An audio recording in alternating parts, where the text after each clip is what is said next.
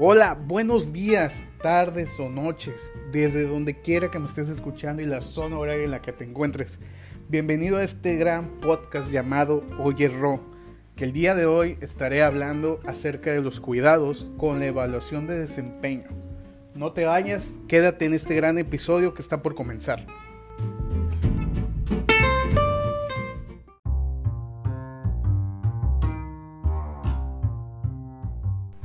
Bien, empecemos. Ah, se han de preguntar, ¿qué es la evaluación de desempeño? Bien, bien amigos, la evaluación de desempeño es cuando eh, tu jefe hace unas juntas, sean mensuales, semanales, anuales, para ver si se han cumplido los objetivos o no. Esa es la evaluación del desempeño en pocas palabras. Pero ¿cuáles son los cuidados que hay que tener? Bien, este es, te voy a presentar ahora cinco puntos. El primero es la preparación objetiva es bueno, es, cuando no hay tendencias y, sea lo más numérica posible, o sea, lo más factible, creíble y, y más fácil de cumplir. Segundo punto es la participación activa de los colaboradores, es invitar a los colaboradores a que digan la verdad, a que tengan confianza y se expresen libremente, porque muchas veces los colaboradores tienen miedo de decir las cosas desde algún error que tuvieron o alguna idea porque piensan que no los tomarán en cuenta.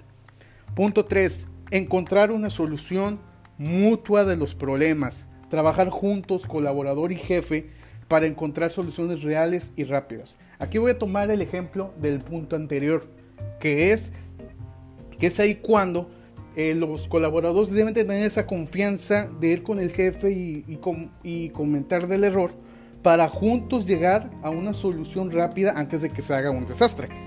Punto número 4. Establecimiento de nuevas metas. Preparar las nuevas metas para ser logradas en el siguiente periodo por el colaborador. Esto va de la mano de la preparación objetiva que fue el primer punto.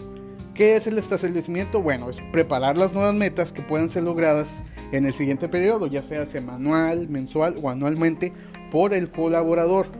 Quinto y último punto son ejemplos claros que es describir escenarios ideales, o sea, lo que esperas exactamente como resultado del trabajo y del desempeño.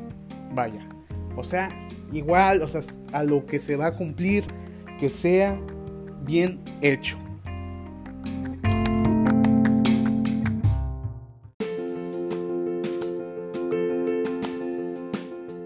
Y bien amigos, estos son los cuidados que hay que tener con la evaluación del desempeño. Ténganlos en cuenta porque sé que les van a servir tanto para los que trabajan en empresas o también como en personal. Nos vemos en la próxima. No se despeguen que vamos a seguir subiendo varios episodios interesantes en este podcast, su podcast llamado Oye Ro. Hasta la próxima.